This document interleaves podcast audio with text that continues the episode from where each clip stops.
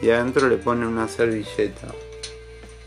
Entonces, de esa forma, lo van cerrando y en las puntas le ponen dos gomitas que se enganchan en las orejas. Ya está, tienen un barbijo. De esa forma, no se van a proteger ustedes, pero protegen al resto. Y si todos tomamos conciencia y todos usamos el barbijo, nos vamos a cuidar y nos vamos a proteger. Debería ser obligatorio.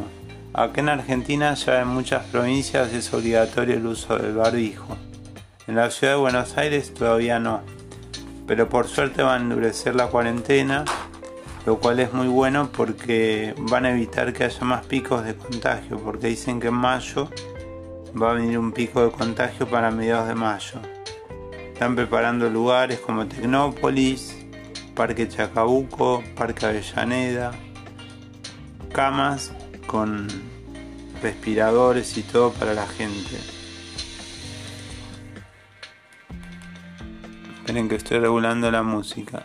Ahí está una música chill out para tratar de bajar un poco los decibeles porque la verdad es que es la experiencia de salir a comprar eh, en estos tiempos es muy poco gratificante porque uno sale nervioso ve gente que usa barbijo ve gente que no usa barbijo cuando uno usa anteojos y tiene un barbijo que es incómodo como me pasó a mí que se me cayeron al piso eh, y se me aflojaron las pastillas.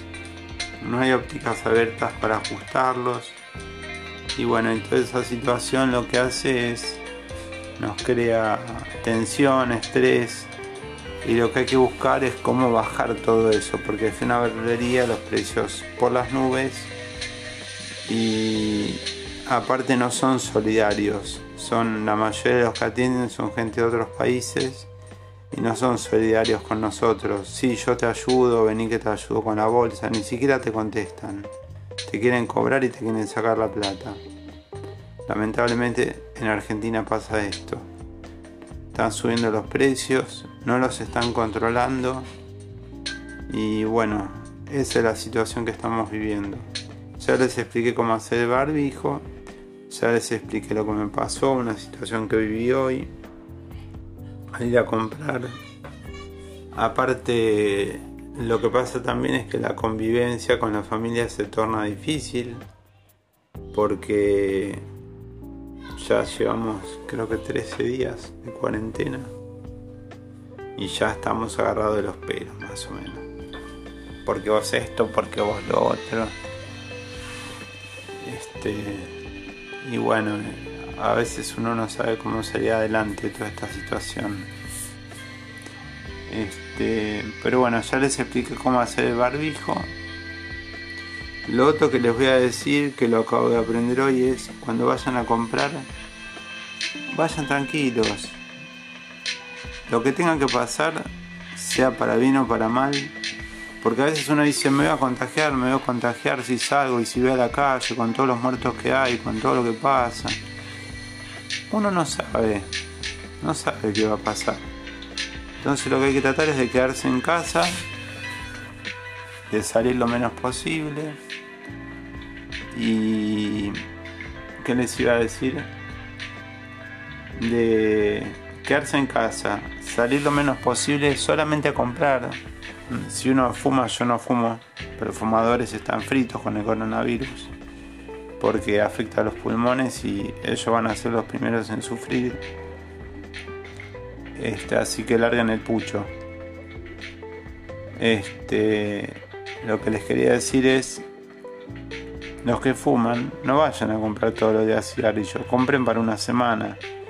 Y los que tenemos chicos, que tenemos que comprar fruta y verdura cada dos días, no tenemos otra opción que exponernos al virus.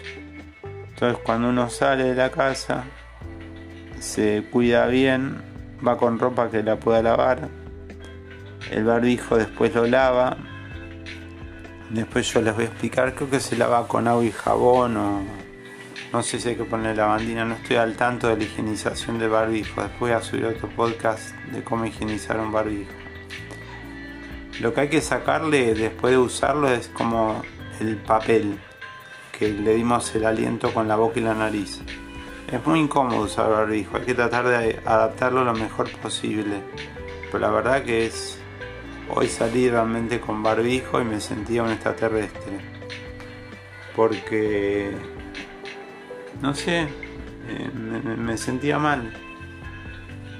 Veía gente que tenía barbijos profesionales y yo tenía un barbijo hecho con un guardapolvo de mis hijos cuando eran chicos y me sentía muy extraño también de ver a la policía y, y venir cargado con cosas y todo y gastar muchísimo dinero en compras, pero en todos lados está todo caro.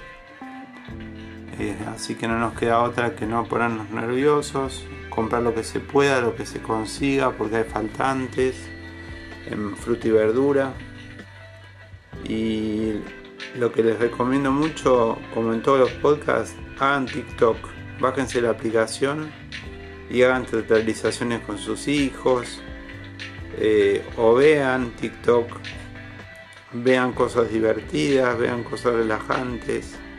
Hagan todo lo posible por estar bien, por ser positivos y pensar que lo que tengan que pasar va a pasar. Eso nos va a ayudar a sobrellevar este momento.